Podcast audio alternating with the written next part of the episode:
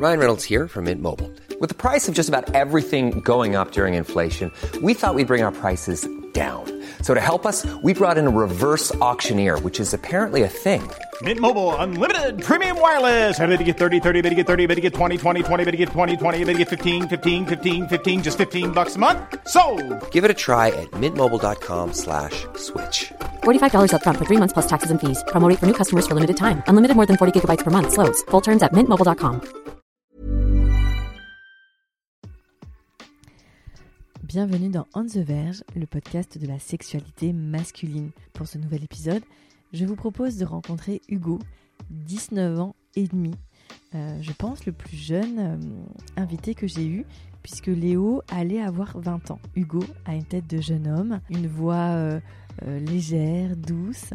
Il va vous raconter son, son parcours et vous allez voir à un moment donné, dans son témoignage, ça va switcher. Je sais pas, enfin, vous avez lu, j'imagine, les notes du podcast, donc vous allez, vous allez euh, comprendre euh, où nous allons aller. Mais c'est un témoignage euh, assez incroyable, moi qui m'a laissé un peu sans voix, vous allez vous en rendre compte. À la fois, je le trouve très mature et en même temps très enfantin dans sa façon d'appréhender la sexualité. Je le trouve très doux et en même temps euh, très verrouillé sur certaines choses euh, émotionnelles, à la fois très vulnérable et en même temps très fort, très au courant et en même temps très naïf. enfin voilà, une dualité sur beaucoup de, de sujets. Je vous laisse donc avec Hugo et vous souhaite une excellente écoute.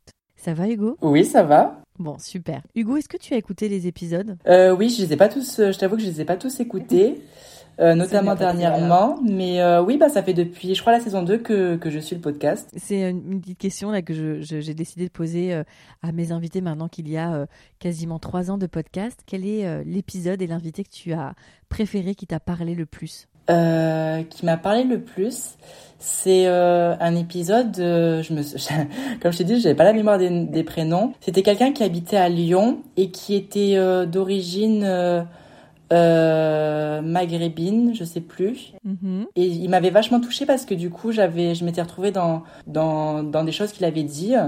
Et euh, non, non, c'était très intéressant. Hugo, je vais te poser euh, la première question que je pose à tous mes invités. Quel est ton tout premier souvenir lié à la sexualité? Et euh, je pense que c'était quand j'étais à l'école primaire. C'était c'était un après-midi après enfin après les après les cours, il y a le enfin moi c'était le CLAE et euh, du coup il y avait euh, il y avait avec deux trois deux trois amis et il y avait une sorte de bac à sable. On devait être je pense je sais pas en en C, CE2, CM1 je pense, CM2 maximum. Et euh, du coup, euh, il y avait eu une sorte de petit défi en fait. Enfin, c'est assez, enfin, quand j'y repense, c'est assez risible. Mais euh, c'est euh, du coup c'était un défi où, enfin, vraiment, euh, il y avait un des euh, des garçons qui nous avait dit, euh, je vous montre mon zizi en échange d'un gâteau. Je t'avoue qu'en disant ça, c'est assez risible. Il avait fait le, enfin, il avait relevé le défi et euh, il avait juste rajouté après, ça, ça m'a marqué. S'il avait, il, avait dit, mon, mon grand frère, il m'a dit que le, zizi dur, ça veut dire qu'on est amoureux. Et euh, enfin, cette phrase, du coup, de, enfin, avant, j'avais pas la, enfin, je savais pas trop ce que ça voulait dire, tu vois. Et avec le recul, ben, du coup, ça, enfin, la phrase prend tout son sens et c'est, c'est assez drôle, quoi. D'accord, donc ça c'est ton premier souvenir. Donc c'était avec des petits garçons que tu jouais à découvrir ton corps. Ouais, c'est ça. Mais en fait, en plus, c'est ça qui est drôle, c'est que j'ai l'impression que quand on est enfant, en fait, c'est souvent par les défis ou ce genre de choses, au final, qu'on... Dans le jeu. Ouais, c'est ça. Euh, très bien, donc euh, tu es ce petit garçon, euh, parce que là tu es jeune étudiant, donc tu es parti depuis pas si longtemps de la maison. Comment ça se passe ton éducation et le rapport à justement l'éducation sexuelle chez toi? Ben, j'ai pas des... Enfin, j'ai jamais eu de, de problème par rapport à ça. J'ai toujours eu des parents qui étaient assez ouverts. Euh, Enfin, on m'a toujours fait après le, le petit speech sur euh, l'importance de- d'avoir des rapports protégés, de, de faire attention, que le porno c'est pas la réalité. Euh, enfin, tout ce genre de, de choses, quoi. Plutôt avec ton père ou plutôt avec ta mère ces discussions? Euh, ben c'est plutôt mon père qui s'occupait du, du, du domaine prévention, si on peut appeler ça comme ça. Mais euh, comme j'ai toujours été plus naturellement euh, proche de ma mère, en guillemets, après sur ce genre de questions, c'est plus avec ma mère que j'irai naturellement discuter, quoi. Quand tu avais des questions, tu les posais à ta maman, mais c'est plutôt ton père qui prenait l'initiative de d'en discuter avec ses enfants? Euh, ben en fait, genre, je, je leur ai jamais posé réellement de questions.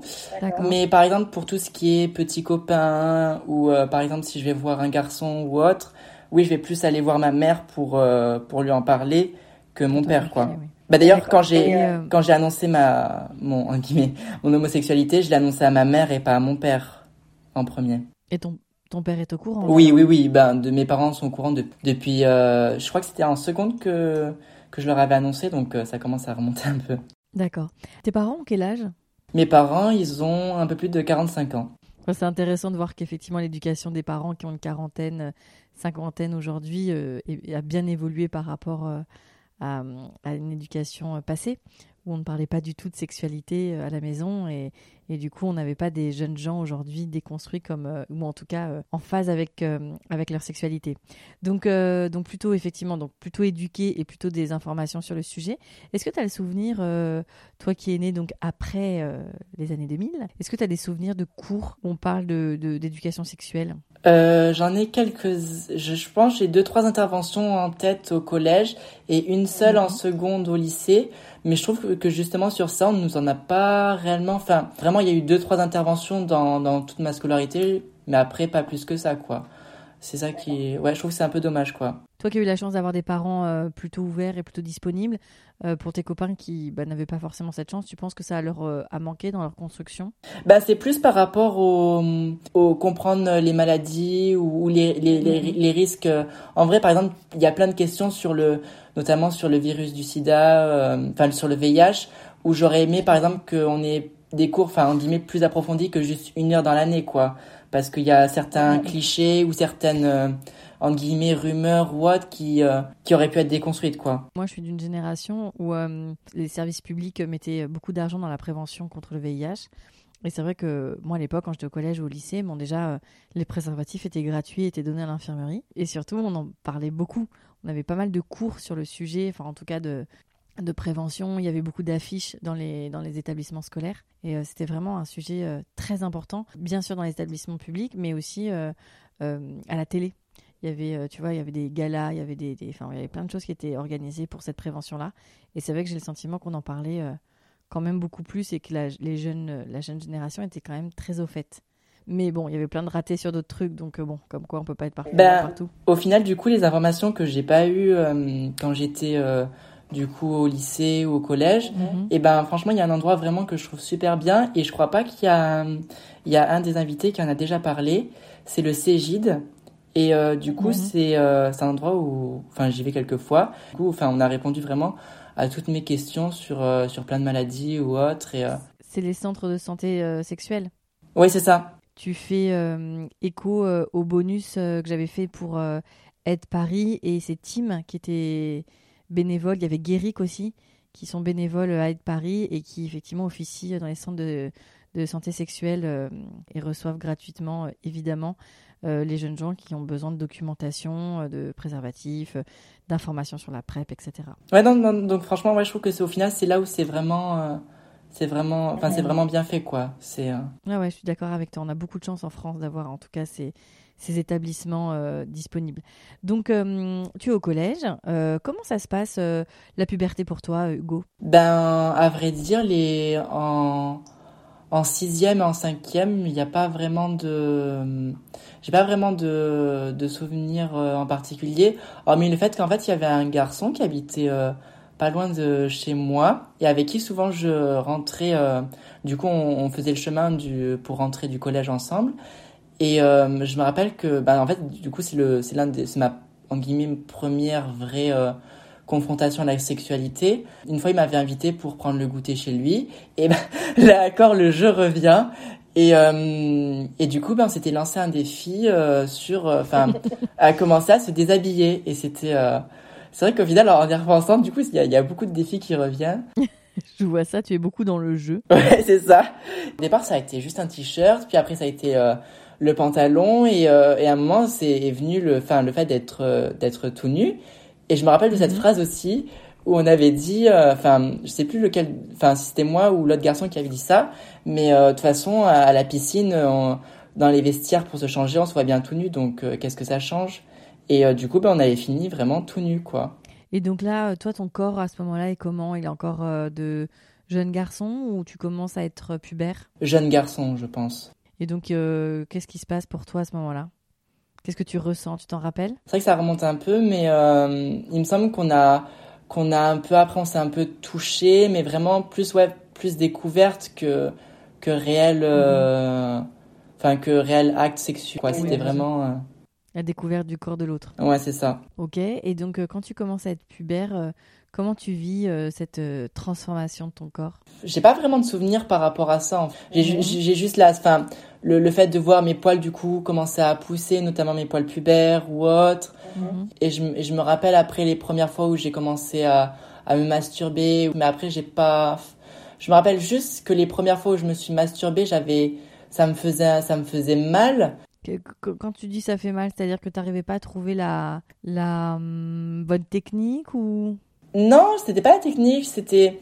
Je me, je me rappelle, c'est un peu. euh, c'est, c'est le fait, je sais pas, c'était au dé, en fait au départ. euh, Ouais, je sais pas comment expliquer au départ. En fait, ça, ça, juste la première minute, ça faisait mal. en fait. Et après, ça faisait du bien. C'était euh, et ça, et ça me l'a fait que je pense les le premier mois ou un truc comme ça. Et après, euh, plus, plus jamais. D'accord. Et comment tu découvres la masturbation? Donc, t'as as quoi? T'es au collège, c'est ça? Oui, c'est ça.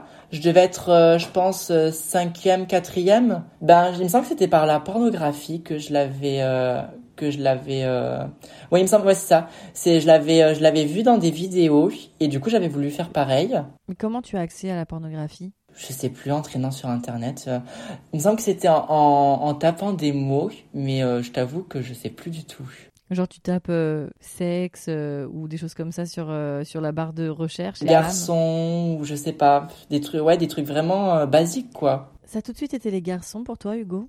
Ben, avec le recul, je vois qu'il y avait quand même des signes. Je pense qu'au départ, euh, je pense qu'au départ, il y avait, j'avais quand même tendance à faire un peu suivre le mouvement, quoi, essayer de me mettre en couple avec une fille ou, euh, ou à dire oui, je suis amoureux de telle fille. Mais après, quand à partir de la quatrième ou la troisième, on commence à, à fantasmer sur des garçons, ben, vient l'évidence, quoi. Puis après aussi, voilà, comme je t'avais dit, du coup, il y avait aussi le fait, euh, ce, le garçon qui habitait à côté de chez moi, avec qui je rentrais, il y avait eu plusieurs euh, petits jeux comme ça. où- Oui, c'est ça, les petits jeux dont tu as parlé, c'est des, des jeux avec des petits garçons.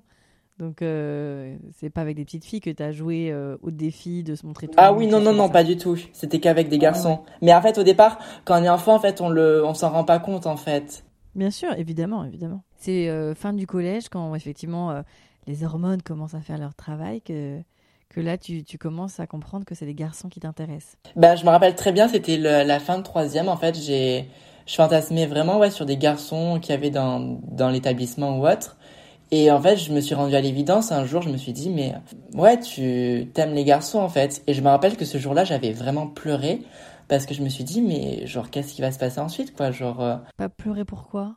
Ben parce que je, je- j'assumais pas, enfin je me disais mais je me vois pas, enfin je sais pas, genre euh, je pense que c'était aussi le choc en fait, c'était le fait de réaliser quelque chose que, que, finalement qui se construisait petit à petit, mais il y avait un décalage entre le fait euh, de que ça avance petit à petit et que je de le réaliser d'un seul coup en fait. et euh, c'est euh, ouais je me rappelle très bien j'ai vraiment pleuré et je me suis inquiétée. Je me suis dit mais qu'est-ce qui va se passer? Qu'est-ce que je vais faire quoi? Et j'étais euh, non non j'ai tu, tu pleures pas à ce moment-là parce que tu te rends compte que socialement, c'est pas euh, une forme de, et je mets des énormes guillemets, une forme de norme. Donc, tu as un peu peur de ne pas savoir gérer euh, ton homosexualité. Parce que tu, tu es d'une génération où il y a quand même pas mal de représentations dans les médias, culturellement. Ben, en fait, il y a deux, je pense, il y y a deux choses. Il y a la première, euh, j'ai, mué très tard et même j'ai encore j'ai une voix assez aiguë. Et euh, du coup, en fait, dès le, dès la sixième, en fait, j'étais habituée à ce qu'on me traite de, de PD ou, euh, ou euh, de, de voix de pédale. Avant même, en fait, de réaliser moi-même que j'étais gay. Donc, j'avais toujours eu cette image de, ouais, c'était pas, enfin, c'était pas quelque chose de bien, même si, enfin, au fond, je savais que légalement, enfin, il n'y avait pas de, de, de soucis, tu vois. Mais c'est vrai que c'est très compliqué de, de, de- quand on est adolescent et qu'on a effectivement euh, euh, qu'on est homosexuel, euh, que la première, euh, en tout cas le premier échange que tu as social euh, sur le sujet commence par une insulte. C'est super dur en fait de le vivre comme ça. Je crois que c'est euh, le chanteur Edith Preto qui, en, qui le dit que les premiers, les premières, les premiers échanges que tu as avec tes potes, et alors que par exemple tu es homosexuel, ça va être effectivement des insultes, ça te pédé et ça te ramène à quelque chose de, de misérable, de vulnérable, de d'être en deçà d'eux. Donc c'est vrai que c'est difficile de se construire avec une image comme ça. Je comprends, je comprends ce que tu dis.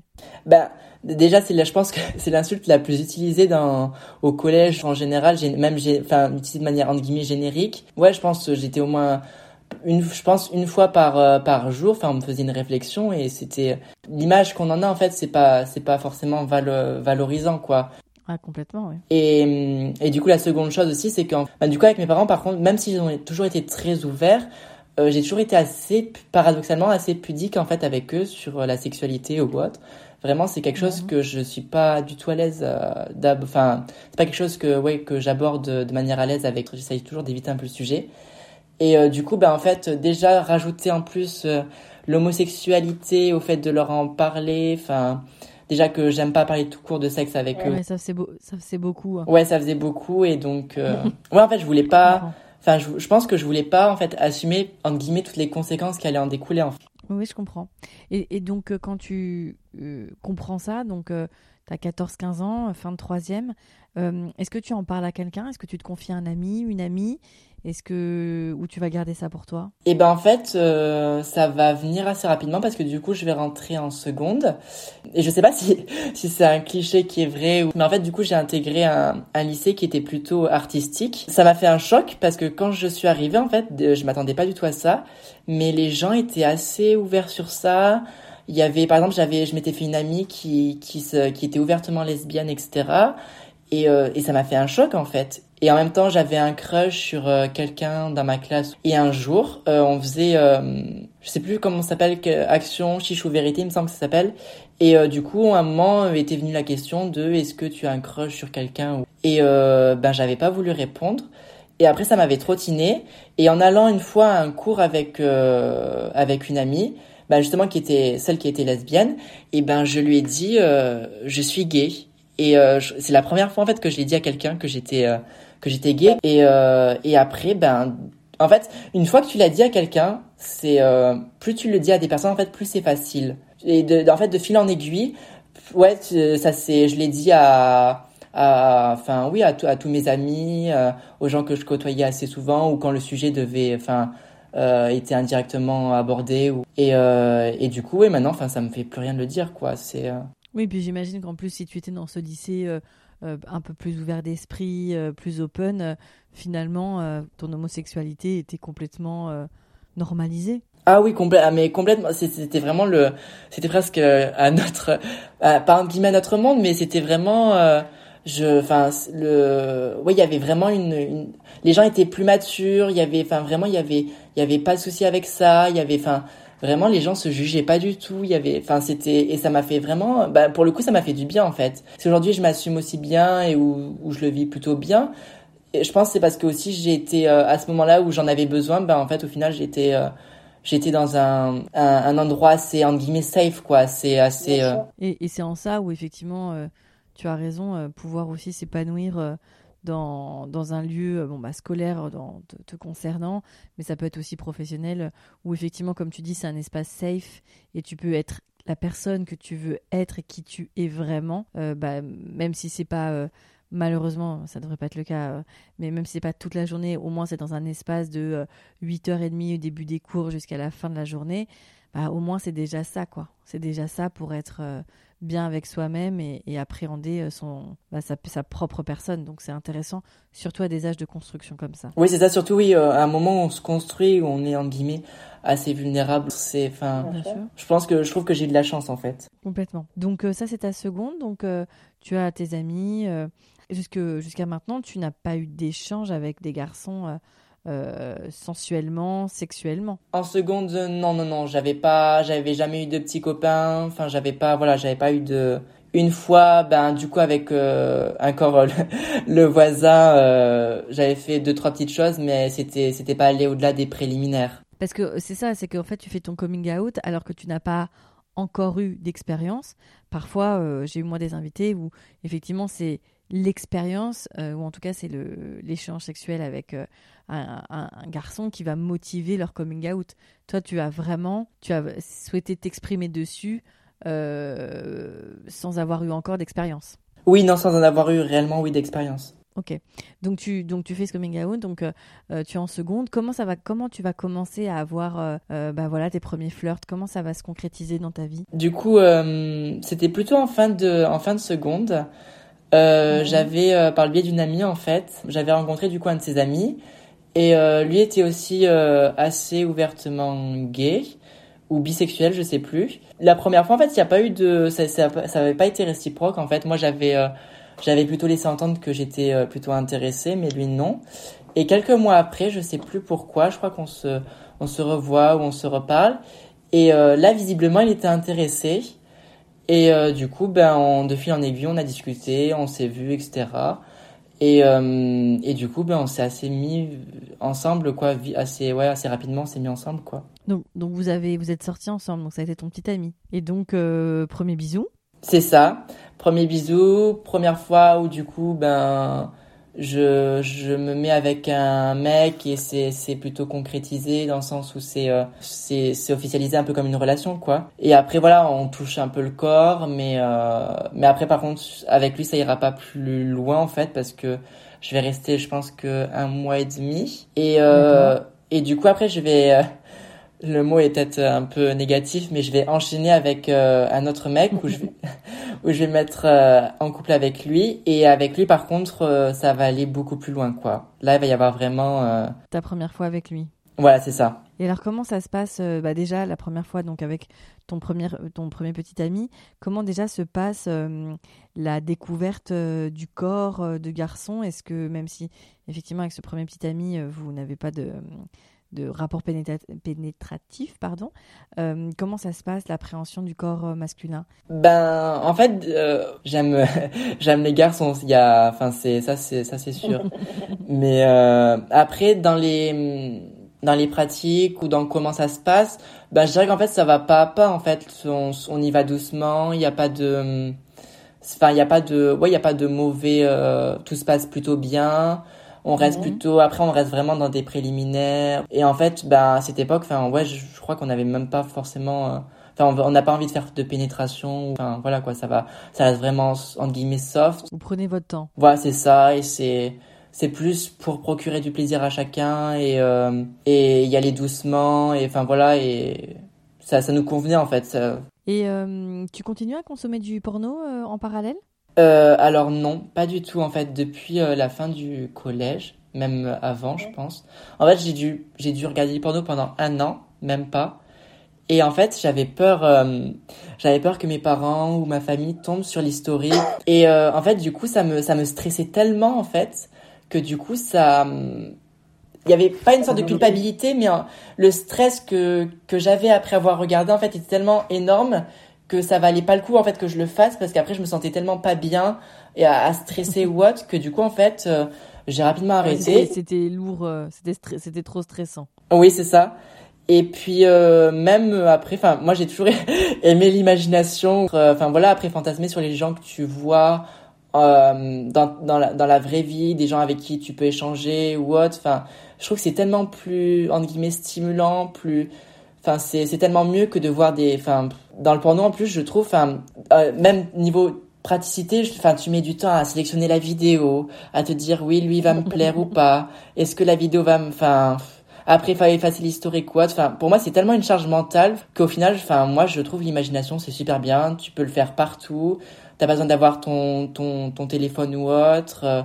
Puis même voilà ça, tu peux tu peux choisir la scène, tu peux choisir enfin c'est c'est un peu imagé mais tu peux choisir la scène, les personnages, les pratiques, euh, toute une histoire autour. Et maintenant je pense euh, j'y vais même pas, je pense deux deux ou trois fois par an et encore enfin c'est euh, maintenant j'y vais pratiquement plus en fait. Très bien. Donc du coup avec ce deuxième petit ami, vous décidez d'avoir votre première vos premiers rapports sexuels. C'est ça. Et alors comment ça se passe? Ben je sentais assez assez hésitant. Lui, c'était sa première fois aussi? Oui, oui, oui. Ben, il était, je sentais qu'il avait plus de hum, d'hésitation que moi. Moi, j'étais quand même plus sûre. Mhm. Et en fait, j'ai senti qu'il y avait quelque chose qui bloquait. Et au final, en fait, ça s'est pas vraiment concrétisé parce que du coup, en... quelques temps après, au final, j'ai j'ai voulu mettre fin à la relation et en fait, on n'a pas eu le temps du coup après en guillemets d'approfondir dans tous les sens du terme. pourquoi ça bloquait? C'est-à-dire que pour lui c'était compliqué. Tu arrives à, à l'expliquer maintenant avec un peu de recul? Ben je sais pas en fait. Je, je pense qu'il avait qu'il avait peur en fait, peur je pense d'avoir mal ou peur de. Ça en fait je pense que ça, puis ça lui allait en fait juste. Euh, enfin ce qu'on faisait ça lui allait donc euh, je pense qu'il avait il voulait rester dans sa zone de confort. Plus, plusieurs euh, plusieurs temps après en fait par hasard en plus j'ai j'ai rencontré un ex qu'il a eu après moi et euh, du coup, ben, on, a, on, a, discuté. Et en fait, il m'a dit qu'il a jamais, il avait jamais sauté le pas après. Enfin, même après moi, en fait, il a, il a toujours voulu rester euh, dans ça, en fait. Après, chacun son rythme. Oui, ah oui, non, mais c'est pas du tout une critique, hein. C'est pas. Oui, bien sûr, bien sûr. Je, je l'entends comme ça, hein, mais c'est vrai que c'est, je peux, on peut comprendre aussi que c'est pas toujours aussi simple. Enfin, c'est vrai que à ce micro, il y a beaucoup d'hommes euh, qui racontent leur sexualité euh, et ça a l'air très fluide, mais parce que c'est des gens qui ont, qui ont le double de ton âge parfois, enfin plus, un peu moins parfois. Enfin, mais c'est vrai que c'est des âges aussi où il faut hum, se laisser le temps. C'est chouette de se laisser le temps. Oui, mais, mais totalement. Bah, de toute façon, vaut mieux prendre son temps et, et, euh, et être sûr de soi et faire les choses bien que faire les choses précipitamment et après avoir des regrets, quoi. Tout à fait d'accord. Euh, très bien. Donc, euh, euh, tu, donc, tu ne conclus pas, on va dire, avec ce jeune garçon. enfin, en tout cas, qui lui, à ce moment-là, ne se sent pas prêt. Comment tu continues, toi, à rencontrer d'autres garçons? Comment les choses évoluent? Eh bien, en fait, après, pendant j'ai envie de dire c'est le désert sentimental mais pendant pendant ouais pendant plus de deux ans je vais pas rencontrer réellement de mec il y a juste une fois avec euh, où je vais avoir une sorte de date mais ça va pas se concrétiser. Et euh, là t'es au lycée oui c'est ça toujours au lycée. Donc euh, première et, et seconde euh, première et terminale pardon où je vais euh, je vais rencontrer personne en fait. et puis mi ça devait être mi terminale ça devait être mhm. ben juste avant la pandémie c'était je pense décembre 2019 euh, ou euh, janvier 2020. Euh, et ben là, en fait, je vais me décider à installer des applis de rencontre, du coup. Ouh là là. et, euh, et du coup, ben, de suite, enfin voilà, c'est un autre monde qui s'ouvre à soi, quoi. Donc, c'est. Euh... Tu connaissais pas du tout? Enfin, j'avais juste une amie qui l'avait justement installé euh, pour elle, pour. il y avait puis il y avait ce côté un peu palpitant de, on va découvrir des hommes, de. Enfin, il y a, il y a, puis il y a un choix. Enfin, c'est, c'est, ouais, c'est quand t'es, quand t'es au lycée, c'est, c'est excitant, c'est genre, c'est, t'as mhm. l'impression que tu pars à l'aventure, quoi. C'est, euh... enfin, du moins, c'est le souvenir que j'en ai, quoi. C'est, c'est, euh, ouais, ça a ce côté assez, euh... pas, pas le fait de braver l'interdit, mais je sais pas, le côté de, de, de nouvelles découvertes, de partir à l'aventure, ouais, c'est, c'est assez, c'est assez drôle.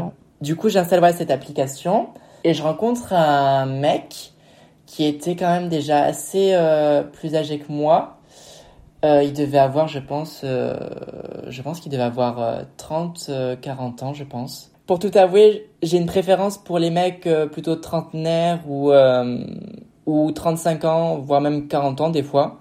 Enfin, après, c'est, c'est juste une question de goût personnel parce que, en fait, au final, les mecs de mon âge, je sais pas, mais ça, ça m'attire pratiquement pas en fait. C'est en fait j'aime bien le côté physiquement tant, tant physiquement que sur le côté euh, que mentalement en fait sur les deux plans. D'accord. En fait je pense que j'aime bien le côté euh, le côté où il y a en guillemets un peu de vécu ou du moins une assurance euh, une, une assurance personnelle de la personne. ouais ce côté pas rassurant mais enfin ouais peut-être même rassurant si. Mais ouais, je sais pas. Si... La confiance, la confiance en soi, tu veux dire? Moi, déjà, enfin, je trouve que dans dans une relation, même en général, c'est toujours mieux de, de rencontrer quelqu'un qui est déjà en confiance avec soi, qui, enfin, qui a déjà, voilà, je trouve un peu de, en guillemets, de vécu, de, qui sait s'y prendre aussi, enfin, je veux dire, sur tous les plans, en fait. C'est, je trouve que c'est tellement plus stimulant, euh, puis même, c'est, c'est quelqu'un qui, enfin, du coup, c'est des gens qui ont déjà eu des relations sexuelles, qui ont déjà, enfin, qui, oui, qui ont déjà expérimenté. Et, euh, et j'aime bien me laisser guider. Donc, euh, donc tu as, comment tu installes ces applis et alors euh, là tu commences à faire des rencontres comment ça se passe? Alors du coup ben je fais une rencontre avec euh, avec ce ce gars et euh, et du coup ben c'est là où j'ai voulu expérimenter pour la première fois du coup la pénétration en étant du coup passif et ben en fait ça l'a pas fait du tout parce que ben ça me faisait vraiment ça me faisait trop mal et il a même pas pu il a enfin on n'a pas il a pas vraiment pu pratiquer quoi parce que du coup ça enfin à peine il voulait rentrer, quoi, ça me faisait, ça me faisait, ça me faisait trop mal. Trop mal, ouais, bien sûr. Mais est-ce qu'il t'avait expliqué quand même euh, comment se préparer? Est-ce que toi, tu avais un peu essayé de, de, te renseigner sur ce sujet? Parce qu'effectivement, euh, c'est pas facile d'arriver comme ça euh, direct. Ben non, je m'étais pas renseigné et euh, lui après avait dit, enfin m'avait, je me rappelle, m'avait donné quelques conseils. Il, enfin, il avait mis du lubrifiant, etc. Mhm. Enfin, de ce côté-là. Mais euh, c'est vrai que moi, je m'étais pas du tout renseigné de mon côté et euh, et du coup, ben ça l'a pas fait du tout. et ça a même un peu cassé le, ben ça a un peu cassé la, la dynamique quoi. Et au final, du coup, ben je suis compte, enfin, j'ai pas des regrets de l'avoir rencontré, mais si c'était à refaire, je le referais pas, quoi. C'est. Euh, D'accord. Pourquoi tu le referais pas? Ben parce qu'en fait, voilà, je pense, je manquais de, en guillemets, de préparation, de renseignement. Enfin, pour moi, la, pénétration, c'est aussi savoir d'abord connaître son corps parce que c'est quelque chose, ben, pour moi, enfin, tout, tout le monde a toujours eu mal, je pense, c'est la première fois de, euh, enfin lors de sa première pénétration. Et en fait, il faut connaître son corps, savoir comment on peut on peut gérer la douleur, comment savoir s'il y a une position qui fait moins mal, ceci cela. En fait c'est vraiment faut y aller pas à pas. Et je pense que c'est c'est mieux de le faire avec euh, quelqu'un avec qui on sera en relation ou que le faire comme moi j'ai fait ou du coup ben du coup je l'ai appris euh, avec plein de mecs différents en fait. À chaque fois je voyais un mec différent et du coup ben il n'y avait pas vraiment de continuité ou autre et c'est moi qui de mon côté en fait est un peu qui a un peu cherché du coup à savoir enfin voilà connaître mon corps savoir euh, comment est-ce que euh, je pourrais pour pas avoir mal euh, est-ce qu'il fallait que je me mhm. prépare avant enfin voilà quoi d'accord tu continues euh, sur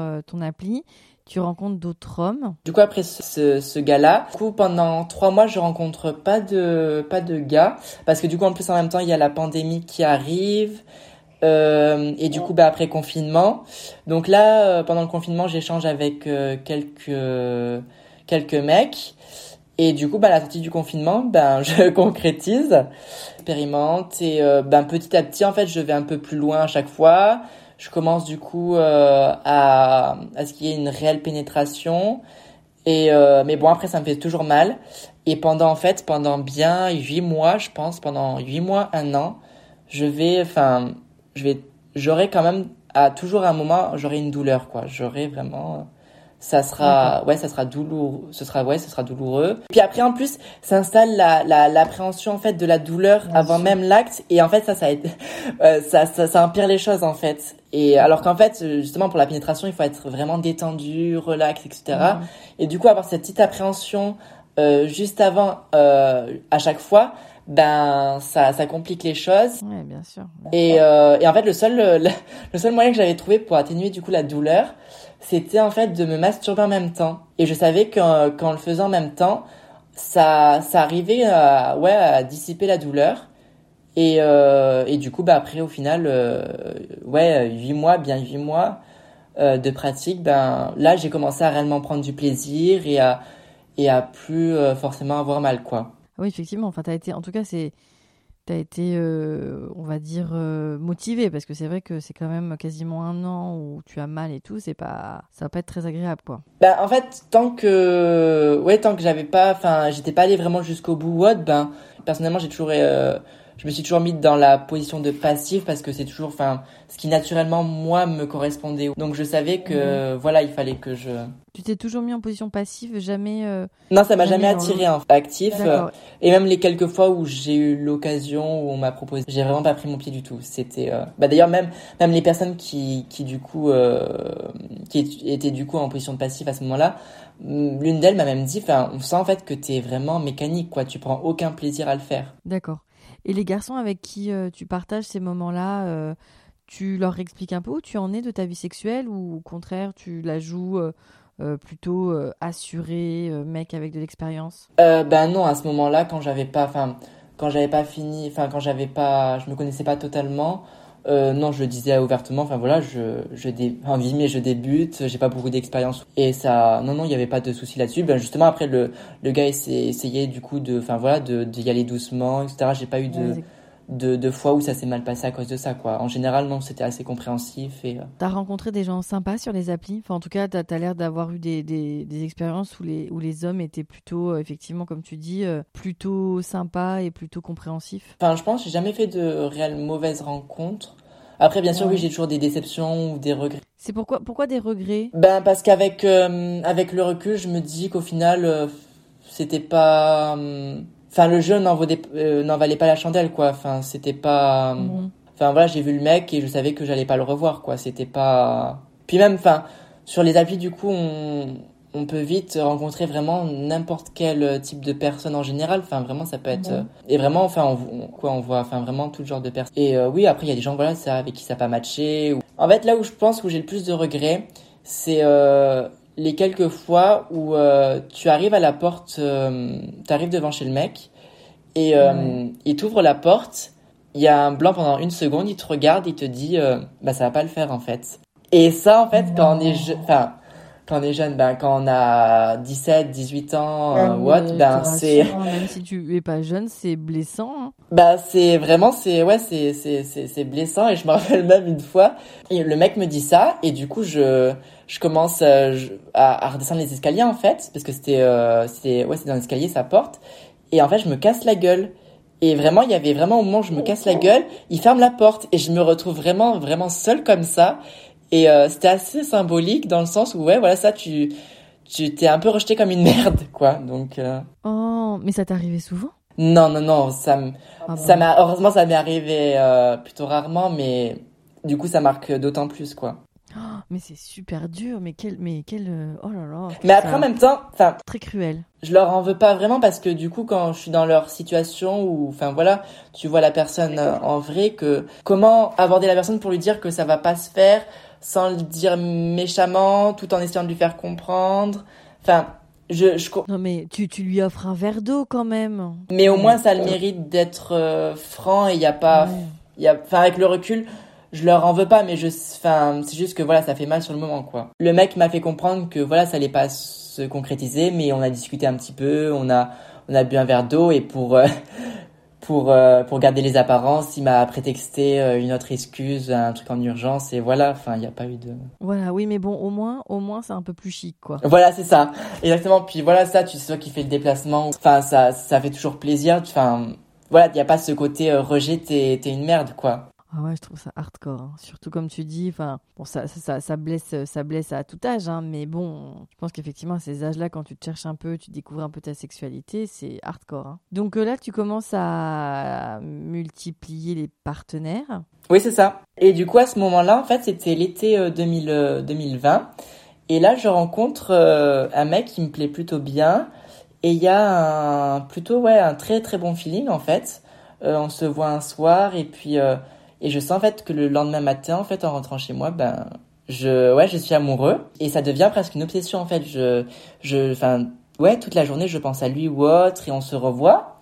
Et euh, ben le, le sentiment se renforce et euh, et ouais du coup on, doit se voir ouais au moins quatre euh, quatre fois ou après un moment je lui dis clairement je lui dis euh, va falloir euh, juste qu'on mette les choses sur la table. Euh, est-ce que toi c'est pour du sérieux? Enfin est-ce que toi tu serais t'envisagerais du sérieux ou pas? Que enfin moi voilà que que je me fasse pas d'illusions ou autre et que Oui, parce que je tombe amoureux, quoi. ah mais vraiment et, et, et du coup bah, c'était la première fois vraiment que je tombais réellement amoureux en fait. C'était vraiment euh, je pensais vraiment à la personne H24 c'était c'était c'était toute ma vie en fait. En quelques jours c'est devenu toute ma vie. Qu'est-ce qu'il avait de plus euh, que ces autres rencontres? Qu'est-ce qui s'est passé dans votre intimité? Je avec le recul je sais pas trop. Je sais que je me sentais en fait spéciale. Vraiment j'avais on avait des on avait enfin j'adorais ses goûts musicaux on échangeait sur plein de choses. Ouais je saurais pas définir. Il y avait vraiment un très très bon feeling. Ouais il y avait pas je pense qu'il y a pas quelque chose en particulier euh, parce qu'on était enfin après on avait beaucoup de différences euh, aussi.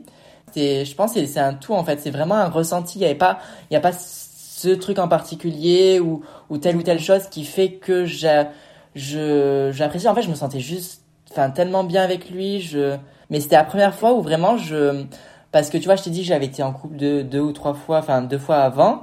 Et mais j'avais pas eu ce sentiment là quoi. J'avais vraiment c'était là c'est vraiment quelque chose qui te qui te prend vraiment euh, vraiment ouais dans les dans les tripes presque. C'était c'était c'est ma seule euh, enfin je me levais la journée c'était mon seul objectif. C'était le voir enfin c'était lui se dire mais qu'est-ce qu'il fait enfin vraiment c'était une obsession. C'était vraiment devenu une obsession quoi. Donc tu tombes amoureux de lui? oui. Et du coup, il me propose, quand je lui dis ça, il me dit, euh, ben, je t'avoue que je sais pas trop et tout. Donc, ce que je te propose de faire, c'est que on parte euh, un week-end ensemble et euh, ben, que moi, je, je me fasse une idée de est-ce que je me vois avec toi ou pas, est-ce que j'ai envie de de d'essayer d'aller plus loin qu'on apprenne voilà, à se découvrir. Parce que oui c'est vrai que ça faisait que ça faisait que quatre quatre fois qu'on s'était vu ou autre. Donc c'était enfin je comprends que ça soit prématuré. Et du coup ben on passe ce week-end et tout se passe super bien. Et là en fait le soir le dernier soir euh, en fait, c'était un gros, euh, un gros fumeur. Enfin, il fumait, il fumait pas mal. Et euh, moi, personnellement, pour des raisons personnelles, je j'aime pas du coup, j'aime pas du tout la cigarette et je, déteste l'odeur. Enfin, vraiment, je, je, déteste quand on fume devant moi, à côté de moi, ou que je sens la cigarette. Et du coup, il a, il s'était dit, enfin, un soir, il a, il avait pas arrêté de fumer. Et à un moment, je lui ai fait la réflexion. J'étais fatigué. On venait de, on avait passé la journée à la plage, etc. Et je lui ai dit, mais sans, sans réaliser ce que, que ça allait vraiment le, le choquer, ce que je lui ai dit, je lui ai dit, euh, oui, enfin, tu pourrais, t'as assez fumé, enfin, tu pourrais juste arrêter de fumer pour ce soir ou autre, mais vraiment d'un, d'un, je lui ai dit vraiment d'un ton très, très cool, enfin, sans, sans, presque sans conviction, quoi, vraiment, euh, juste presque euh, spontanément, quoi. Et là, gros, gros malaise, il commence de suite à me, à s'énerver, à me dire, mais, enfin, occupe-toi de tes affaires, voilà, euh, je fais ce que je veux, t'as pas à me dire ça. Et vraiment, du coup, ça part en engueulade. Et du coup, ben, enfin voilà, la, la nuit complètement, euh, complètement ratée, du coup. Et même le matin, euh, le matin complètement, il était complètement, il était, enfin, il était froid. Il y avait vraiment, il y avait presque un malaise ou autre. Donc, euh, je rentre plutôt chez moi et tout. Et ben moi, j'étais toujours amoureux en fait. Et je pense que de lui, de son côté, ça, je sais pas si c'est ça qu'il a en particulier décidé. Mais euh, du coup, ça a complètement. Euh, ouais, il a complètement euh, arrêté le le truc et il a décidé ouais de presque ouais de de, de plus enfin de plus discuter et il a mis fin à la relation enfin il n'y a pas de relation encore on peut pas dire qu'il y avait une relation mais oui enfin en tout cas il a il a cessé votre vos, échanges voilà c'est ça et du coup bah j'étais vraiment je me sentais pas bien du tout et je me rappelle que du coup je lui ai dit mais comment je peux me rattraper? Comment je peux te prouver que que je t'aime euh, vraiment? Ou enfin ouais qu'est-ce que je peux qu'est-ce que je peux montrer pour me rattraper? Et euh, et du coup lui il avait euh, il avait 20 28 ans il me semble. Et il m'avait dit si tu dis à tes parents mon âge enfin voilà que tu annonces que ta relation avec moi enfin tes parents ben je enfin en guillemets j'estimerais que ce que tu ce que tu dis c'est vraiment du sérieux que tu veux vraiment te te projeter avec moi et que euh, voilà enfin moi j'ai enfin lui il avait il avait dit qu'il avait toujours été déçu par des gars ou autre et que voilà c'est là c'était une preuve comme quoi euh, je me foutais pas de sa gueule et que que que je voulais vraiment m'engager. Et euh, du coup ben je l'ai dit à ma mère. Ben moi qui suis plus dit que c'était assez dur mais ça allait. Et c'est surtout en fait que j'ai dû le dire à mon père et pour moi c'était pratiquement impossible de lui dire mais j'étais tellement amoureux en fait que j'ai réussi à le dire. Je sais encore aujourd'hui, je sais pas comment j'ai réussi. Vraiment, j'étais, euh, j'étais désespérée. Et, euh, et du coup, je lui dis à mon père, je lui dis vraiment l'âge en plus, je lui dis euh, oui, il a, il a presque 30 ans. Euh, enfin, pour mes parents en plus, je comprends, je comprends très bien que ça puisse les choquer. Enfin, de se dire oui, mon fils, il a, il a 18 ans et il, il veut se mettre avec un mec qui en a 10 de plus enfin j'apprends ça comme ça etc enfin c'est c'est et donc bon mes parents étaient pas très très euh... ce que je comprends étaient pas très très chaud pour ça. Bien sûr. Et j'étais tellement fière de moi en fait de l'avoir dit que en fait je suis allée euh... j'ai pris mon vélo et je suis allée à son boulot pour lui annoncer. Vraiment c'était un soir j'ai pédalé, je sais pas, il devait, il devait y avoir 6 km, 6 km et demi, je sais pas quoi. J'étais déterminée, j'étais vraiment heureux, je me sentais soulagée, presque un, deuxième coming out. Et du coup, je vais le voir, enfin, j'attends qu'il prenne sa pause. Et en fait, ben là encore, euh, gros, euh, grosse engueulade, en fait, il avait pas du tout apprécié que je vienne sur son lieu de travail. Ce qui est compréhensible du coup avec le recul, enfin, je comprends très bien. Et euh... tu l'as fait très spontanément en tout cas. Ouais, c'est ça. C'était, enfin, ben, c'était vraiment ben, en fait quelqu'un ouais un jeune qui qui apprend euh, qui qui pour la première fois apprend ce que c'est réellement l'amour, etc. Et qui, enfin voilà, qui, qui commence à, enfin, qui découvre les, enfin, ce que c'est réellement ce sentiment, ces sensations, etc. et ben, je pense que pour le coup, il a dû pour un psychopathe, je pense, clairement, il a vraiment très mal pris. Et euh, du coup, ben, c'est là où il m'a annoncé direct, euh, voilà, enfin, c'est terminé en fait. Qui avait fait cet effort d'aller le dire à mes parents, vraiment, et pour moi, c'était vraiment une quelque chose de, enfin, vraiment pas facile de le dire. Et ben en fait j'avais tout perdu en faisant cet effort quoi. Et j'étais euh, et du coup pendant une semaine je suis tombée vraiment en, dépression. Je pleurais tout le temps. Mes parents commençaient à vraiment s'inquiéter. Je vraiment je pleurais vraiment tout le temps. Et euh, et en fait au final c'était euh, ouais au bout de deux semaines par hasard je rencontre un gars. Et en fait c'est en rencontrant en fait un autre gars que j'arrive en fait à à me détacher et à en fait à passer à autre chose. Je pense que si j'avais pas rencontré euh, un autre gars ou autre, je pense que j'aurais pas hum, j'aurais pas aussi facilement euh, je serais pas aussi facilement passé à autre chose quoi. Mais et du coup, c'est là où, où, je me suis réellement rendu compte que c'était la première fois que j'aimais quelqu'un parce que j'avais jamais je m'étais jamais mis dans de tels états, je m'étais jamais euh, enfin voilà, c'était jamais c'était j'avais jamais une obsession pour quelqu'un à ce point-là où vraiment j'avais l'impression que ma vie tournait autour de cette personne, c'était mon centre du monde, quoi. Oui, complètement.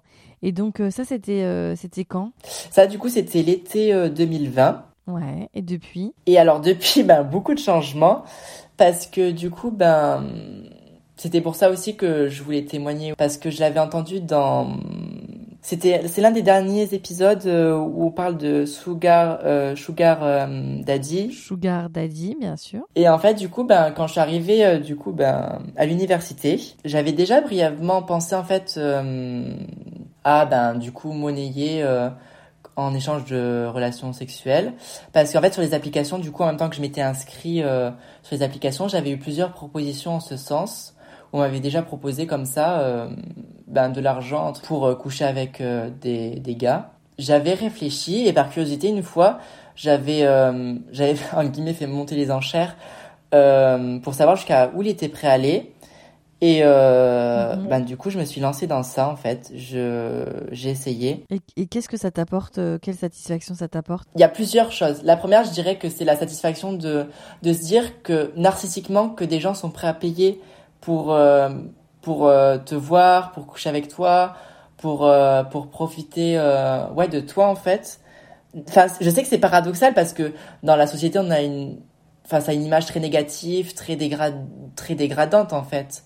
Mais enfin, je sais pas personnellement en fait, je me sens peut-être que c'est dû à un manque de confiance en soi, je sais pas what, mais enfin ça ça flatte, mhm. c'est tordu dit comme ça, d'autant plus que enfin ça je l'ai pas dit mais quand j'étais au collège ou bah, notamment au lycée, les, les garçons regardaient euh, plutôt les filles et à côté. On se sent plutôt entre guillemets euh, pas dévalorisé mais enfin le fait de, de, sentir qu'on plaît à quelqu'un bah là en fait de suite de savoir vraiment que carrément quelqu'un est prêt à, à, à payer ben c'est ouais ça ça fait euh... ça fait du bien. ouais c'est ça en fait. Et euh, du coup ben après je me suis du coup un peu plus renseignée et après, du coup, ben, je me suis inscrit sur un site spécialisé. Et euh, du coup, ben, j'en ai fait un peu mon job étudiant, j'ai envie de dire. Euh. Donc, donc, tu te rappelles ton tout premier client? Euh, Oui, je me rappelle très bien. Ben, C'était en... ouais, au, niveau... au moment de la rentrée en première année de... à l'université. Et du coup, c'était, bah, c'était pas, du coup, c'était pas encore quand je m'étais inscrit sur le site. Et un gars m'avait proposé du coup sur Grinder euh, de, le, de le rencontrer. Et on avait fait ça dans sa voiture, je m'en rappelle. C'était. Euh, Mais il y, y, a toujours euh, un rapport sexuel avec tes clients? Euh, Pas tout le temps, non. Non, ça, ça dépend. J'ai envie de dire que en majorité, oui, il y a un rapport sexuel, mais il y a des mais très bien, enfin, ça m'est arrivé déjà plusieurs fois, par exemple, je passe une nuit, une soirée, une nuit entière avec un mec qui s'est rien passé en fait. On a, on a, enfin, on est allé au restaurant, on a dîné, etc.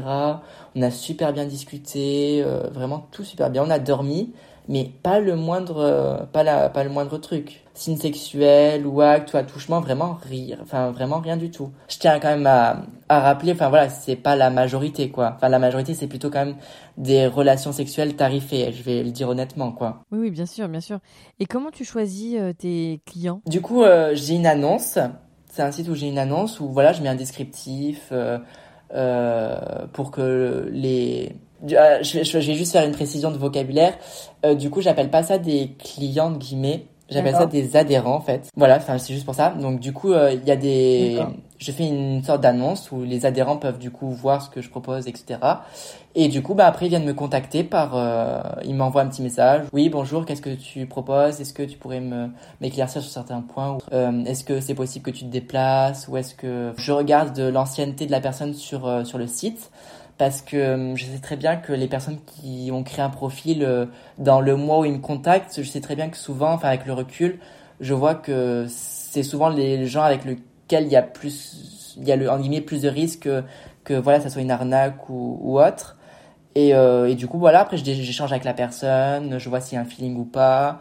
Je demande assez régulièrement aussi le numéro de téléphone de, de la personne parce que en fait j'ai un site en fait à côté je rentre le numéro de, téléphone de la personne et ça me dit en fait si la personne a été signalée par d'autres escortes comme quoi il y avait eu des problèmes de violence. Il me semble que le site de tête ça s'appelle euh, Jasmin, euh, Jasmine, euh, projet Jasmine il me semble. Et, euh, et en fait c'est réservé que que aux escortes ou, ou autres en fait c'est par invitation en fait que tu peux que tu peux y être euh, intégré. C'est une sorte ouais un peu pas d'entraide mais où voilà où chacun si par exemple euh, moi un jour j'ai un problème avec euh, un gars, je peux mettre son numéro de téléphone, le lieu où je l'ai rencontré, un descriptif, sa plaque d'immatriculation de voiture. Et en fait du coup comme ça au moins s'il y a une personne euh, qui est amenée à tomber sur cette personne, et ben si au moins elle vérifie euh, le véhicule ou le descriptif ou surtout le numéro de téléphone, et ben elle sait que par exemple euh, ben, il y a eu un problème avec tel gars. c'est- bien sûr, ça empêchera jamais, ça ça enlève pas le risque zéro, Évidemment, mais ça évidemment, permet déjà de faire euh, un tri quoi, de de, de, de, de faire une barrière. C'est- Enfin, on n'est jamais assez protégé quoi, c'est ça que je veux dire quoi. Enfin, tu considères ça, donc tu as dit comme un job étudiant? Oui, enfin clairement. Ben, Mais pour toi, c'est c'est quoi comme ressource de revenus Combien de clients. Enfin, pardon, combien d'adhérents tu, euh, tu rencontres Et euh, qu'est-ce que ça t'apporte, toi, dans ta sexualité? Ben en fait, euh, il y a en parallèle en fait de ça, il y a enfin il y a le fait que enfin j'ai comment du coup j'ai vu quand même un, un certain nombre de gars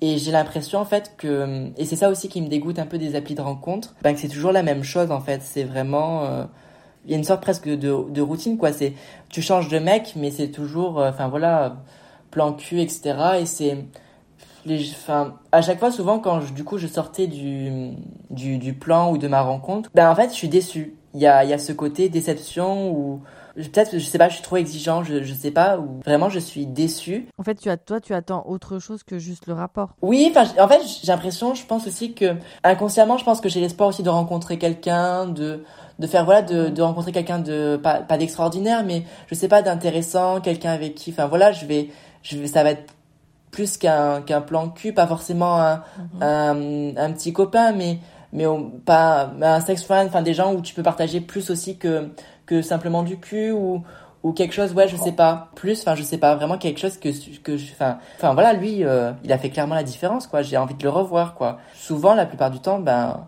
je suis assez déçu et puis enfin comme du coup je disais j'habite euh, c'est pas la campagne mais ça fait du coup euh, ça va faire ouais ça du coup depuis le temps ça doit faire deux ans que je suis sur les applis de rencontres ben en fait j'ai l'impression en guillemets d'avoir fait le tour en fait Euh, c'est pas comme à Paris ou à Barcelone tous les jours tu vois 10 000 profils différents que t'as jamais vus Enfin, je veux dire, au bout de trois mois, c'est quand même assez redondant. Les profils, c'est tu retombes toujours sur euh, les mêmes personnes à peu près, donc euh, t'es déçu de, des rencontres que t'as faites et il n'y a pas vraiment de, de renouvellement. Donc du coup, du côté entre guillemets plaisir, ouais, je, suis- je suis déçu et, et même bah là, rien que pour euh, prendre concrètement, je crois que ça fait un mois, un mois, ouais, ça doit faire bien un mois que j'ai pas couché euh, juste pour le plaisir en fait. Tu, tu as jamais de rapport avec le plaisir avec tes adhérents? Si ça m'est ça m'est déjà arrivé. Comme moi en plus du coup comme je comme je t'avais dit, j'ai une préférence plus pour les mecs plutôt entre guillemets euh, de 30, 40 ans, etc. C'est pas c'est pas un secret que les gens qui passent par le par le site, enfin mes adhérents ont, ont pas ont pas 20 ans quoi, ils ont plutôt euh, euh, 35 entre ouais 35 et 60 ans. Donc c'est des gens quand même qui sont déjà beaucoup plus âgés que moi. Et non, du coup, ça me, ça me gêne pas du tout de, enfin, qu'il y ait cette euh, différence d'âge, dans le fait, dans le sens où, ben, comme j'ai naturellement une attirance plus pour les gens qui ont déjà 30, 40 ans, c'est- ouais, c'est moins gênant, quoi. Ils te plaisent physiquement? Non, la majorité, non, je, je vais pas, je vais pas le cacher. Sinon, je, je ferai pas, je les ferai pas payer. Mais euh, ça peut m'a, ouais, ça m'est arrivé, je pense, une ou deux fois où, euh, où j'ai vu un mec et, euh, franchement, j'étais content parce que au final, ben, j'ai pris clairement mon pied, quoi. D'accord. Tu peux avoir des amants, euh, des amants agréables. Ah, ah, mais totalement. Enfin, il y a des. Moi, ça m'est arrivé plein de fois où euh, où je voyais pas le temps passer, ou même, enfin, d'habitude, par exemple, euh, en général, enfin, voilà, je tarifie à l'heure. Ben, il y a des gens où, enfin, voilà, je m'entends super bien, ben, je compte pas. Enfin, ça dépasse, c'est pas grave. Ça dépasse deux, trois mhm. heures. Enfin, voilà. Quand tant que je m'entends bien en fait avec la personne. En fait, tant que j'ai pas l'impression que c'est un boulot, j'ai pas genre être à l'heure même, quoi si voilà, si, si c'est agréable, si on passe un moment agréable, etc., ben je vais pas. Si on dépasse, voilà, c'est pas, c'est pas grave. Question un peu bébête, hein, mais j'imagine que tes parents ne sont pas au courant. Euh, oui, non. Ben, je pense que, ben, même pour, euh, ben, pour tout parent, je pense que ce serait compliqué de, d'apprendre que, que son enfant fait euh, ce genre de choses. Comment tu, tu imagines, toi, le, les, l'avancée de tout ça? Est-ce que tu vas continuer à faire euh, ce genre d'activité Est-ce que pour toi c'est quelque chose de très euh, euh, voilà, c'est en ce moment, c'est parce que c'est que c'est pas financier? C'est pas c'est pas que financier dans le sens où enfin par exemple grâce à ça j'ai pu rencontrer des gens, j'ai pu avoir des opportunités que j'aurais jamais pu avoir.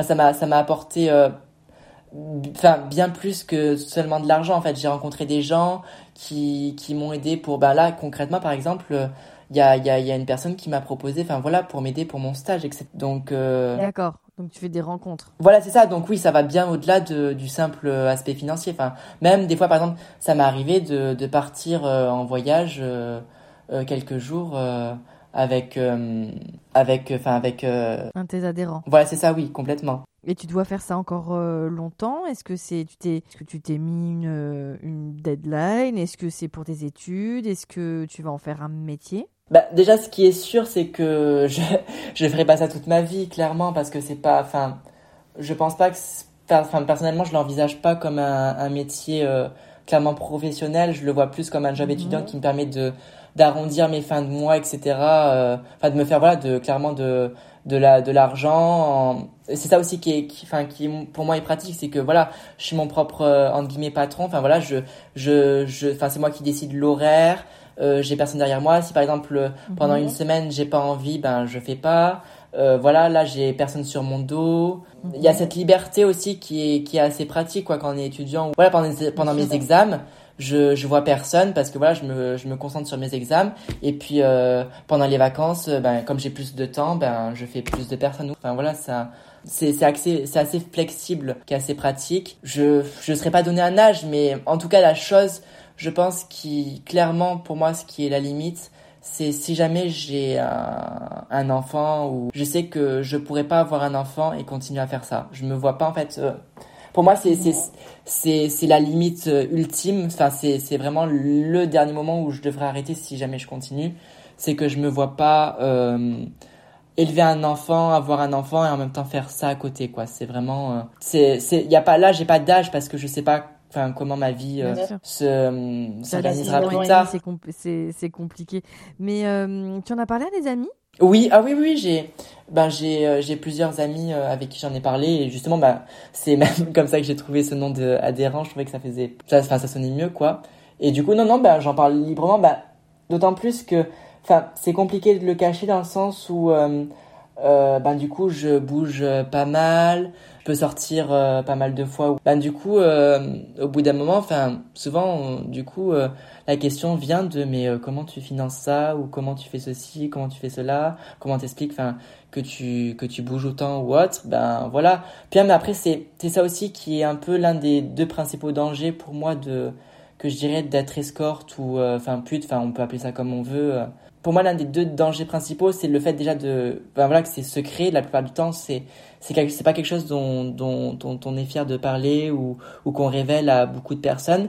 Et ben, ce côté secret, c'est assez, euh, c'est assez nocif dans le sens où du coup tu te retiens, tu commences à faire attention à qu'est-ce que tu vas dire, euh, qu'est-ce que, comment tu vas justifier tel déplacement, euh, tu vas dire que tu étais avec qui, comment tu vas justifier euh, que tu euh, autant d'argent, euh, ceci, cela. Et en fait, du coup, c'est vraiment une mécanique de je dois, en guillemets, préméditer tout ce que je vais dire dans le sens où, voilà, je ne dois pas faire de, de notamment bah, encore plus avec mes parents ou autre où c'est où du coup tu, tu caches vraiment t'as presque une, une, une, double vie en fait. je comprends ce que tu dis. Et c'est ça je trouve qui est dommage parce que enfin voilà j'ai plein de moments euh, super du coup à partager ou même tu vois dire avec des amis enfin voilà tel voyage était super bien etc enfin je me suis éclatée. Et en fait de pas pouvoir le dire ben c'est c'est ultra frustrant c'est c'est puis ouais ça ronge en fait un peu. C'est c'est une lourdeur en fait. C'est et puis c'est une solitude en fait. Surtout c'est ouais c'est ça. C'est une solitude. C'est c'est ça le danger c'est que du coup ben le fait de si tu le si t'as pas des gens qui te confier si tu gardes juste ça pour toi je enfin moi je sais que personnellement ça aurait été compliqué parce que c'est solitaire. Ouais c'est très c'est très solitaire en fait. Ce qui ce qui met euh, ce qui met enfin m'étonne. Ce qui revient beaucoup euh, là quand je t'écoute parler c'est la facilité avec laquelle tu parles d'être euh, dans un rapport de prostitution avec des hommes et la façon dont pour toi c'est quelque chose de, bah, de très euh, aligné avec ta sexualité aujourd'hui. Je m'interroge quoi sur la, la façon dont, dont ça a l'air très simple pour toi. Tu vois ce que je veux dire? C'est que tu, Oui, je l'aborde d'un ton plutôt euh, léger en fait, c'est ça oui, peut-être. Et puis et puis comme tu disais, enfin, il y a, vraiment euh, vraiment n'y voit absolument aucun jugement dans, dans ma façon de, de, te dire les choses, mais c'est vrai que tu expliquais effectivement un début de vie sexuelle euh, bah, on va dire, à, un âge assez lambda, avec, avec toute une histoire assez, euh, assez classique, une, approche de ton homosexualité, euh, pareil, euh, assez classique. Et puis, et puis bon, ta préférence pour les, pour les hommes un peu plus matures, mais comme je pense beaucoup aussi, parce qu'il y a cette assurance souvent que les hommes ou les femmes plus matures peuvent, peuvent générer. Et puis, ce glissement sur... sur la prostitution, enfin en tout cas le sugar dating, euh, parce qu'effectivement, contrairement à, un autre invité qui avait parlé du sugar dating, donc c'était Ellie, euh, lui euh, avait finalement peu de rapports sexuels. Il était beaucoup dans la, la compagnie, lui parlait vraiment d'homme de compagnie. Toi, tu parles quand même plus de prestations que tu, euh, que tu fournis à tes adhérents. Donc, euh, donc il y a quand même voilà, vraiment un, rapport de service tarifé.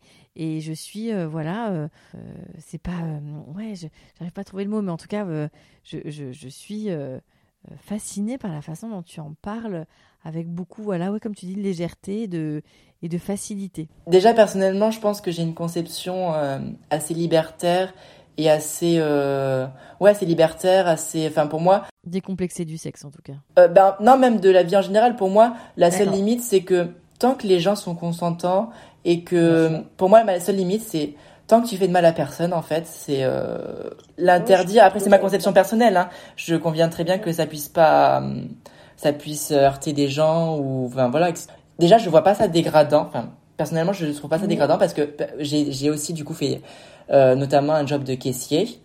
Et ben je trouvais, c'est bizarre de dire ça, mais j'avais, euh, ben c'est plus, c'est plus dégradant. Les gens quand ils te regardent euh, à la caisse, qui te considèrent pas, que t'es traité un peu comme une mhm. merde, qu'on qu'on s'en fout clairement de toi, que mhm.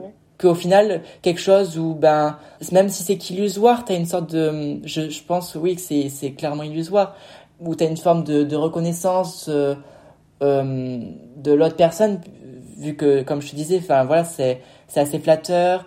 Et, et le fait enfin voilà de ben enfin voilà je me suis jamais senti euh, euh, dégradé, ou autre. Enfin voilà je enfin la plupart des, des adhérents que j'ai eu étaient très respectueux enfin et je conviens parfaitement que que ça puisse euh, pas du tout le cas pour d'autres personnes qui se sont prostituées ou euh, mais moi enfin personnellement dans mon vécu j'ai toujours été euh, plutôt bien respecté je enfin je trouve ouais que être un job étudiant de caissier, pour moi, c'est plus dégradant dans le sens où, voilà, t'es pas reconnu, enfin, t'es traité, oui, enfin, moi, quand, qui, qui l'ai fait, t'es traité plutôt comme une merde.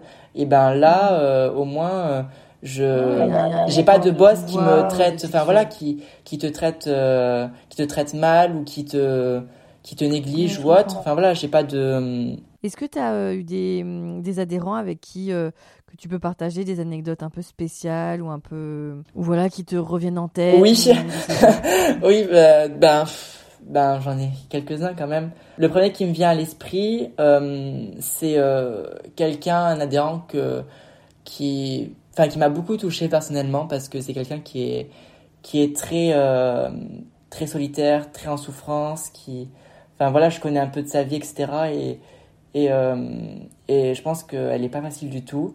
et en fait où j'ai fait de la, je sais plus comment on appelle ça, je crois que c'est scato, je crois. Enfin, pour le dire plus concrètement, j'ai, je lui ai fait manger mes excréments quoi. Donc c'est assez, c'est assez space. Faut faut le enfin voilà c'est pas quelque chose qu'on prépare comme ça ben j'avais jamais fait ça et euh, bon après personnellement enfin c'est pas du tout euh, quelque chose qui me correspond. Lui c'est son lui c'est ça qu'il fait euh, kiffer quoi. En fait c'est quelqu'un qui est beaucoup en souffrance et qui a je pense peu d'estime de soi qui ouais qui est vraiment en souffrance c'est c'est c'est le c'est le mot.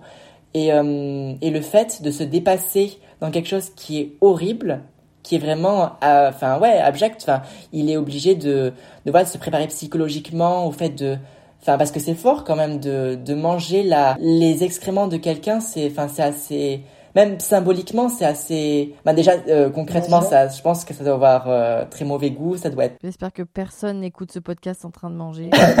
je, je, suis désolée. Ok. Euh, donc voilà, il y a ce côté symbolique et ce côté concret où, enfin voilà, c'est vraiment, je pense, que ça doit mhm. pas être très très bon. Donc c'est le fait en fait de se surpasser dans quelque chose qui est horrible et eh ben ça le je pense que c'était sa façon à lui de d'oublier un peu la souffrance qu'il avait. Enfin je sais que c'est bizarre dit comme ça mais du moins c'est le ressenti que j'en ai eu quoi. En deuxième ça ça paraîtra plus soft à côté mais euh, du coup une fois j'ai eu un adhérent qui était euh, ouvrier de chantier. Et euh, du coup euh, il n'y avait pas vraiment d'endroit du coup où est-ce qu'on pouvait euh, se voir. Du coup, bah, il avait les clés du chantier. On a eu un rapport sexuel euh, bah, en haut d'une tour en construction. Oh, wow. Donc c'est assez, bah ça restera, ça restera dans mes, bah, je pense que ça restera toujours. J'espère que tu n'avais pas le vertige. Mais mais voilà, enfin pour la pour les anecdotes, je pense que c'est ouais, c'est les deux plus. T'as eu combien d'adhérents jusqu'à maintenant? Alors d'adhérents, je sais pas. Mais en tout cas, je sais le nombre exact de mecs avec qui j'ai couché, tout confondu. Euh, je sais que tu faisais euh, avant si ça rentrait dans la salle ou pas, mais euh, mais de bah, comme on a distance, je je saurais pas te te dire si ça rentre ou pas, mais de mémoire, il me semble que j'étais à 98. Donc une petite centaine de partenaires. Ok. Et t'as commencé à être active sexuellement finalement il y a Trois ans. Réellement actif sexuellement, non, je dirais plutôt. Euh, il y a, ben, ça va faire euh, pratiquement deux ans, septembre prochain. Deux ans. Quand je suis rentrée en fait à, l'université en fait, à ce moment-là. C'est un sacré bon rendement quand même. ben, ben, avec le recul, euh, je sais que c'est pas la quand, enfin, on, ça, enfin, c'est un peu redondant ce que je vais dire, mais c'est, enfin, c'est cliché même, mais c'est pas la quantité et c'est, c'est clairement vrai, c'est pas la quantité qui fait la enfin vaut mieux voir peu de personnes ayant ah je suis d'accord. avec la qualité.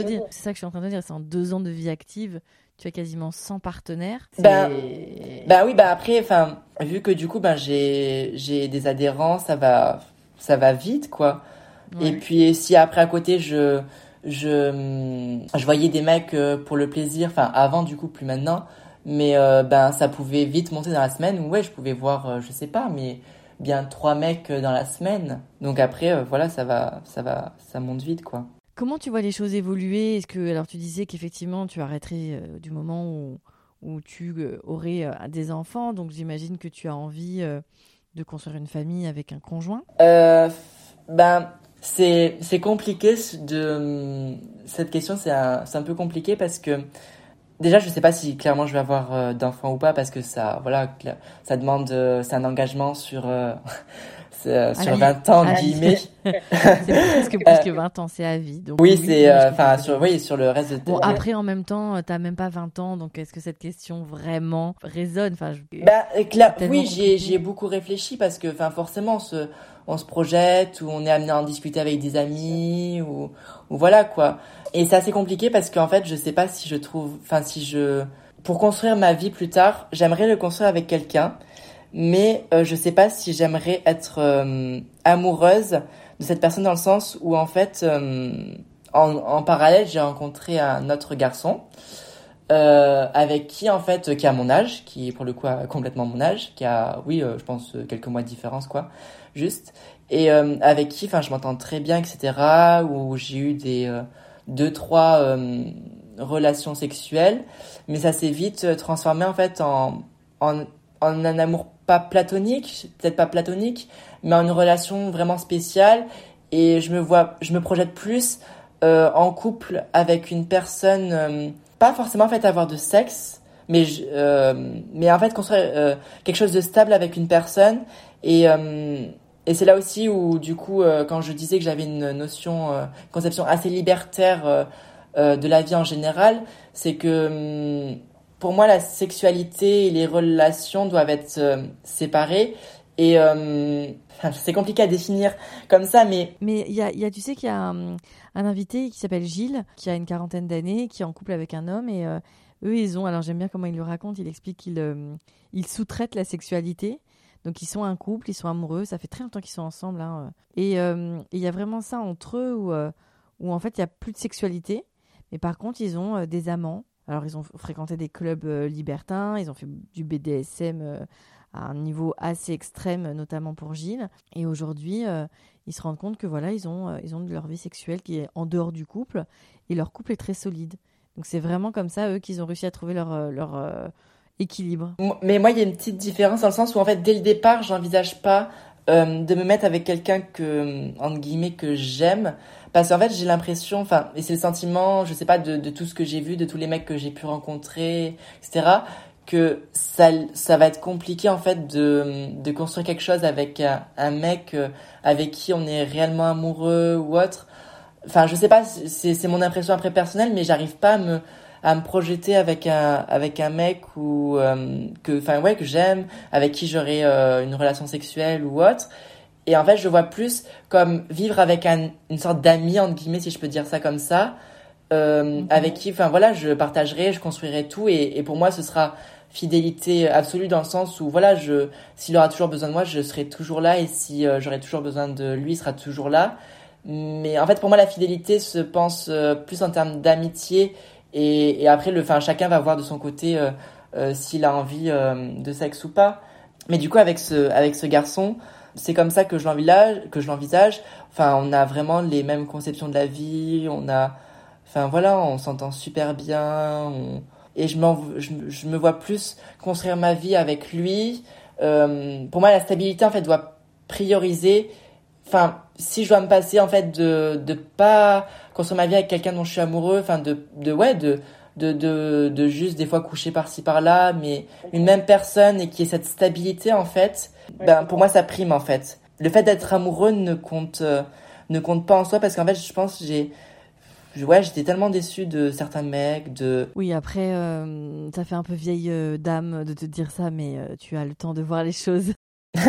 Hugo, on va bientôt, ça va faire un petit bout de temps qu'on enregistre. Est-ce que tu penses que tu as dit ce que tu avais à dire? Et si tu as fait le tour, quel sera le mot de la fin? Alors, il y avait une chose du coup que j'avais que j'ai pas pu dire, je pense. C'était la seconde raison pour laquelle pour moi les deux choses qui sont les plus dangereuses dans le fait euh, d'être escorte, enfin de, de, faire ce que je fais, quoi, c'est que on, quand on sait quand on met un pied dedans, mais on sait pas quand on sort en fait. Dans le sens où c'est, pour moi, ce qui est le plus vicieux, c'est que du coup on, on s'habitue à un certain confort de vie, à un certain rythme de vie, à un certain style de vie. Et, et ce confort que, que ça t'apporte, voilà, au final, c'est ça qui, euh, qui, je pense, qui serait le plus difficile euh, de se priver si, si j'arrêtais, en fait. Et c'est ça, pour moi, en y réfléchissant, parce que j'ai déjà réfléchi clairement, c'est ça qui, aujourd'hui, me fait hésiter, ou enfin, qui, qui pour l'instant fait que j'ai pas arrêté, en fait. Et c'est ça qui, pour moi, je préfère... Euh, prévenir les gens avant que si jamais euh, ces personnes-là pensent à, à, essayer ou à se lancer dedans, c'est d'abord de, de réfléchir que voilà, je le dis, c'est un peu comme une, une cigarette, c'est-à-dire que on sait quand on commence, mais on sait jamais quand on arrête. Est-ce qu'une fois qu'on l'a acquis, on est prêt à, à s'en priver? C'est super euh, que tu le que tu le tu préviennes et que tu attires le warning dessus. C'est très très important. En, en, dehors du fait que voilà, il y a des risques de se faire agresser, de de voilà ou enfin tous les risques classiques qu'on associe à à la prostitution ou à l'escorting, c'est euh, pour moi le risque le plus vicieux parce que c'est c'est ce qu'on enfin c'est ce dont on parle le moins et et qui est le mhm. plus ouais insidieux et et qui fait réfléchir à deux fois, c'est que ouais c'est un c'est un confort et euh, et c'est ça réellement qui, qui peut t'empêcher de, si tu veux arrêter, de, de continuer. Ok, très bien, je comprends. Euh, quel sera le mot de la fin, Hugo? Euh, un mot de la fin. J'en ai, j'en ai pas Que vraiment. tu- Je- Que tu as envie de dire aux auditeurs, auditrices, ou même que tu as envie de te souhaiter Est-ce que. Enfin voilà, quelque chose que tu as peut-être envie de te dire aussi, euh, Hugo de, de demain, qui dans 5 ans, 10 ans? Ben, je pense que j'aimerais me dire que, enfin, je veux surtout pas avoir de, de regrets en fait dans tout ce que j'ai fait. Je, je pense, enfin, je veux vivre ma vie euh, à fond entre guillemets. Je veux pas, je veux pas me dire. euh, surtout ce que je veux pas, surtout, c'est arriver euh, à la retraite. je sais que c'est dans longtemps. Arriver à la retraite et me dire, me dire, oui, j'aurais dû faire ça. Oui, j'aurais dû ceci. Oui, j'aurais dû. Pour moi, c'est ça la. La, la pire chose que je pourrais me dire, c'est euh, d'avoir un, regret- un regret, de me dire euh, de pas avoir fait telle chose, de pas avoir, euh, oui, d'avoir loupé certaines choses ou autre. C'est ça que je que je redoute le plus en fait. C'est vraiment, je veux que quand j'ai que que avant de mourir, je puisse me dire, eh ben, euh, t'as vécu une belle vie, t'as hum, vraiment t'as profité. Je pense que c'est ça résume assez bien parce que c'est assez général et en même temps ça ça peut hum, ça peut permettre de comprendre chaque action, de se ouais d'avoir un raisonnement pour euh, d'un raisonnement de vie en fait. Euh, bah Merci, Hugo. Bah, merci à toi. Merci pour votre écoute et merci à Hugo pour sa confiance, euh, son sourire, sa gentillesse. Euh, après euh, l'épisode, Hugo m'a remercié de d'avoir créé ce podcast. Il a commencé à écouter ce podcast, il avait 17 ans, aujourd'hui 19. Euh, voilà, ça m'a fait quelque chose quand il m'a dit ça. Voilà, je serais très euh, curieuse de savoir comment vous avez reçu euh, et accueilli ce podcast. Je sais qu'il y a beaucoup de parents qui m'écoutent, Enfin, en tout cas des gens qui sont en âge d'être le, d'être les parents de, Hugo. Peut-être que vous avez des enfants de cet âge-là. Je, voilà, je, suis assez. à la fois, c'est un homme qui m'a parlé, en même temps, ça reste un jeune homme. Donc, euh, c'est particulier la posture de, la réception de ce témoignage. Euh, en tout cas, merci pour votre fidélité et je vous dis à très bientôt pour un nouvel épisode de On the Verge.